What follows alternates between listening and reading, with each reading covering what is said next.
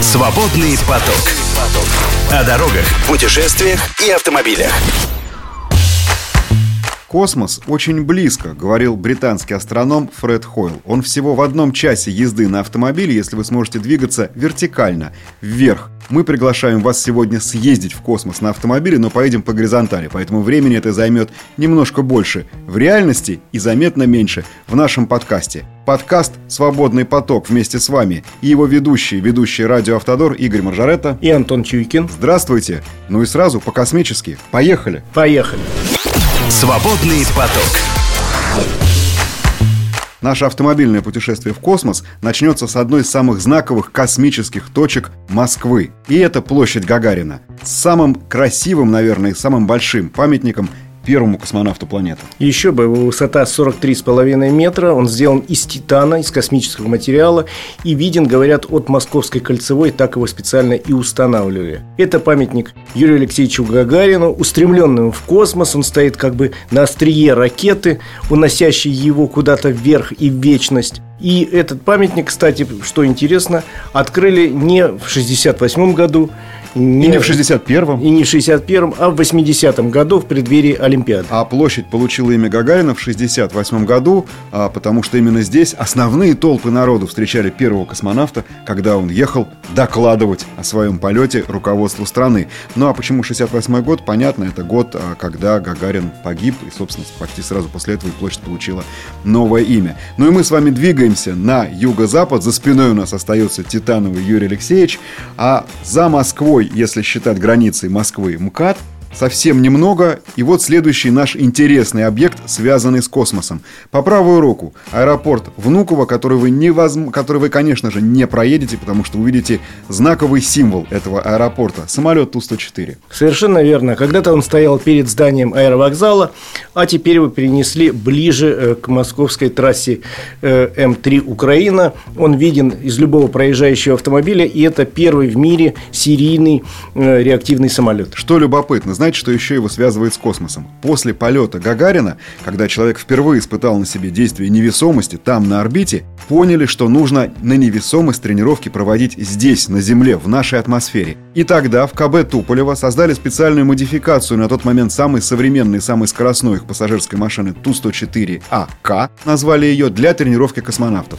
Вот ту самую горку, параболу, благодаря которой в самолете можно ощутить полностью чувство невесомости, наши космонавты тренировали летали как раз на таком же самолете Ту-104, который мы сейчас видим около аэропорта Внуково. Ну уж скажем, что аэропорт Внуково служил, конечно же, точкой прибытия Юрия Алексеевича Гагарина. После своего полета именно сюда прилетел он уже на другом самолете, и отсюда он триумфально въезжал в Москву. Ну, еще пару слов про аэропорт Внуково, потому что его строили перед войной, когда э, Ходынские и Тушинские аэродромы уже не справлялись с нагрузкой, и потребовался загородный новый большой современный аэропорт. Так вот, что интересно, строили в конце 30-х годов, и заодно строители построили трассу современную, которая стала началом будущей трассы М3 Украина, а пока она вела только к московскому аэропорту Внуково. Ну, вот, вот такое было начало у трассы. Конечно же, после полета Гагарина изменился весь мир. В том числе изменилась культура. Заправлены в планшеты космические карты.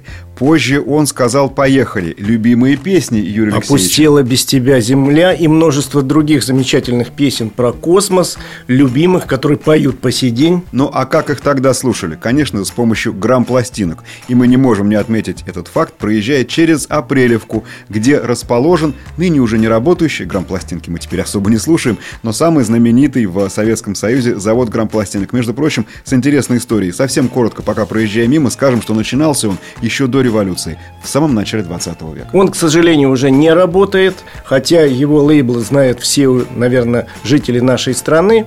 Но э, в Апрелевке существует очень милый, небольшой, но интересный музей грамзаписи. И если у вас есть немножко свободного времени, можете заехать в Апрелевку, это современный город активно э, строящийся, а вот музей такой у них оригинальный, наверное, в стране один, и вы можете узнать всю историю грамзаписи от начала и по сегодняшний день, хотя, конечно, что такое пластинка вот для воспроизведения какой-то музыки, наши дети многие, наверное, и не знают. Сразу после Апрелевки на высоте 51 километр пересекаем первую орбиту. Это ЦКАД, Центральная кольцевая автомобильная дорога.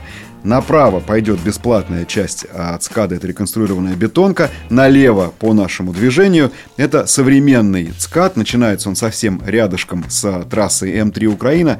И там по этому кольцу вокруг Москвы, по настоящей орбите, ну если не с первой космической скоростью, то в любом случае с хорошей скоростью до 110 км в час, вы можете проехать до любого другого радиального направления. Или с него приехать на наш космический маршрут на трассу М3. Так что пересекаем эту орбиту и набираем ход и двигаемся дальше. Ну а дальше мы оставляем справа несколько населенных пунктов э, интересных но не про космос, поэтому пропустим и Нарафаминск, а, и Балабаново, а следующий наш пункт интереснейший, это, конечно, Боровск.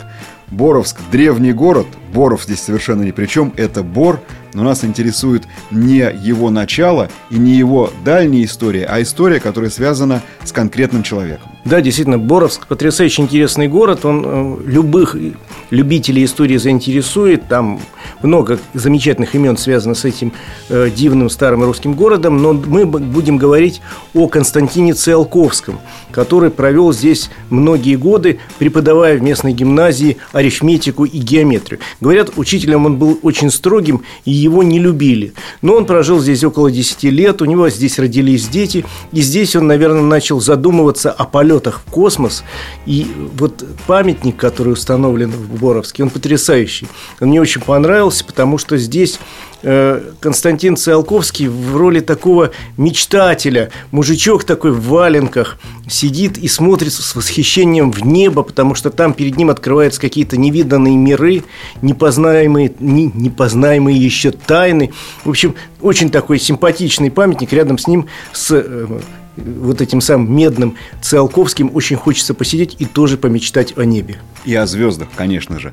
А, ну а мы с вами уже въехали в Калужскую область и, в общем, замечаем, как меняется пейзаж, потому что, ну, может быть, у кого-то еще такие представления о Калужской земле, как о патриархальной или купеческой, или в основном сельскохозяйственной, ничего подобного. Это очень промышленно развитый регион, и на самой границе мы как раз проскочили, а сейчас давай вернемся немножко назад и скажем, что вы увидите, наверное, одно из самых крупных промышленных зданий по нашей дороге. Это а, здание Калужского филиала Новолипецкого металлургического комбината впрямую к космосу не относится, но как символ именно промышленного потенциала этого региона, по-моему, прекрасный объект. Между прочим, когда мы представляем металлургический комбинат, обычно думаем, трубы такие дымят, там люди в каких-то спецовках ходят. Нет, это совершенно новое, принципиально новое экологически чистое предприятие. Трубы там не дымят, а наоборот перерабатывается большое количество металлолома, из которого получается современный металл. Может быть, в том числе и крылатый. Свободный поток. Едем дальше, а дальше у нас интереснейший пункт по дороге – это город Обнинск, Наукоград, город атомщиков. Но там есть объект, который многие ошибочно принимают за имеющий отношение к космосу. Огромная мачта, антенна высотой 310 метров. Ну, по виду, ну, конечно же, это связь с космосом, а может быть даже с зелеными человечками. Ничего подобного. Мы как раз вынуждены этот миф отчасти развенчать. Антенна – это метеорологическая, и мачта служит для того, чтобы а, измерять и ветра, и состав атмосферы, когда когда-то имела отношение к атомной отрасли, но все-таки не к космосу. Так что оставим этот объект по правую руку и проедем дальше. А если есть время, то все-таки завернем в Обнинск в гости к одному очень интересному товарищу. В центре города есть такой современный памятник, очень милый, очень любопытный это кот ученый, потому что Обнинск один из первых и главных в стране наукоградов, ну, кому еще быть символом этого города. Такой толстенький кот в очках с книжкой толстой подмышкой, э, установлен на одной из центральных площадей, за спиной у нее дом ученых, а перед ним краеведческий музей. И еще рядом с ним стоит здоровенная глыба, и на котором написано гранит науки, его надо грызть. Да, желательно, по крайней мере, чтобы можно было, подготовившись, отправиться в космос. Ну, а дальше проехали Обнинск, и вот тут мы выходим на простор, на настоящий простор трассы М3, потому что жилье отходит по сторонам, и мы с вами набираем хороший ход. Дорога свободная, дорога быстрая, особенно это относится к платному участку, на который мы въезжаем на отметке 124 километр. Видим здесь знак. Нет, это не вторая космическая скорость, это 110, но согласитесь, 110 для автомобиля тоже очень хорошо. Ровно с такой скоростью по платному участку, длина которого 70 километров, мы, кстати, не все используем, но мы с большим удовольствием двигаемся на юго-запад в сторону Калуги. Э, должен сказать, что на этом участке есть интересная особенность. Пункты взимания оплаты расположены не на его границах, а немножко вдвинуты внутрь. Поэтому может получиться так, что когда-то вы не будете пересекать линию ПВП, а платным участком все-таки воспользуетесь. Например, из Калуги в Брянск. Запомнили? Можно пользоваться. И ехать бесплатно. Кстати, есть на трассе М3 Украина на, на скоростном участке очень любопытный объект. Первый из э, объектов такого рода э, госкомпании «Автодор» – это «Экодук». Это такой специальный мост, э, построенный не для людей, не для машин, а для животных. Он покрыт слоем земли, там растут деревья и кусты. И э, построили его не просто так, а потому что в этом месте проходила э, линия миграции животных. И вот животные довольно быстро, говорят, привыкли к акадуку и с удовольствием путешествуют по нему. Более того, если вы любите зверушек и наблюдать за ними в естественной их среде обитания, это не значит, что надо спрятаться в кустах с биноклем и смотреть. Нет, не нужно этого делать. Есть э, в интернете специальный сайт, где, в общем, э, идет непрерывная информация с видеокамер, и можно посмотреть, как особенно по ночам по этому мосту бегают кабаны, лоси и всякое мелкое зверье. И вот уже за Икадуком поворот налево на Калугу, но мы предлагаем, если у вас есть немножко лишнего времени, свернуть направо и проехать до полотняного завода. В гости к Гончаровым и к Пушкину, конечно же, можно зайти, но главный объект, который нас здесь интересует, это полотняный завод как таковой и музей Бузион, который посвящен бумаге. Ну а чем это интересно? Космос, отчасти транспортная отрасль, да и мы много говорим о транспорте. Дело в том, что Калуга всегда была не только купеческим регионом и не только сельскохозяйственным. Здесь, в Калужской губернии, шили лучшие в стране и лучшие в мире паруса ткали для них, э, изготавливали полотно из пеньки, поэтому они были довольно прочными. И паруса эти настолько ценились, что ходили, между прочим, под ними не только суда русские, но и суда британского флота. Вот так. Между прочим, здесь было несколько крупных э, фабрики, которые изготавливали паруса для российского флота в первую очередь, и учреждены они были по указу Петра I, поэтому там есть, например, объект, который называется Петровские паруса, это все правда. Вернулись от парусов и от века 18 и 19 век 21 впереди нас ждет Калуга, музей истории космонавтики имени Циолковского. Проехать его невозможно, есть все координаты на картах, больше того, его прекрасно видно со многих калужских трасс. Музей потрясающий. Музей, первый камень которого заложил Юрий Алексеевич Гагарин Гагарин всего через два месяца после своего полета в космос в 1961 году. От первого камня до открытия музея прошло 8 лет. Он заработал в 1967. В нашем веке музей претерпел даже не просто ремонт или реконструкцию, он просто сделался в несколько раз больше. Построено новое здание, новые корпуса. В 2021 году музей заработал как раз к юбилею, опять-таки, первого полета человека в космос в новом, намного увеличенном и намного более интересном формате.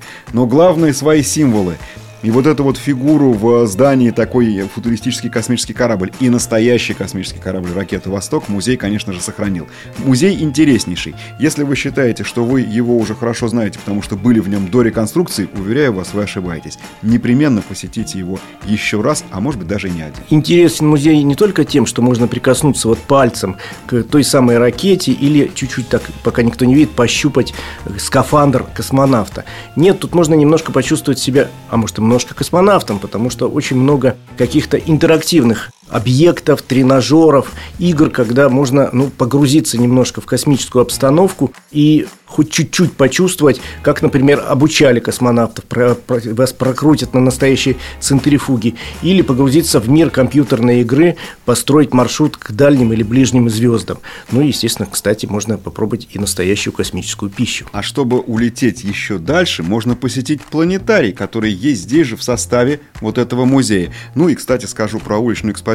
Масса интереснейшей ракетной техники, потому что ракета, на самом деле, здесь не одна, не только Восток, а есть еще ряд весьма и весьма интересных объектов. Ну вот мы с вами уже в космосе, как и обещали, доехали сюда довольно быстро, но перед тем, как покидать космическое пространство Калуги и музей имени Циолковского, еще буквально пару слов.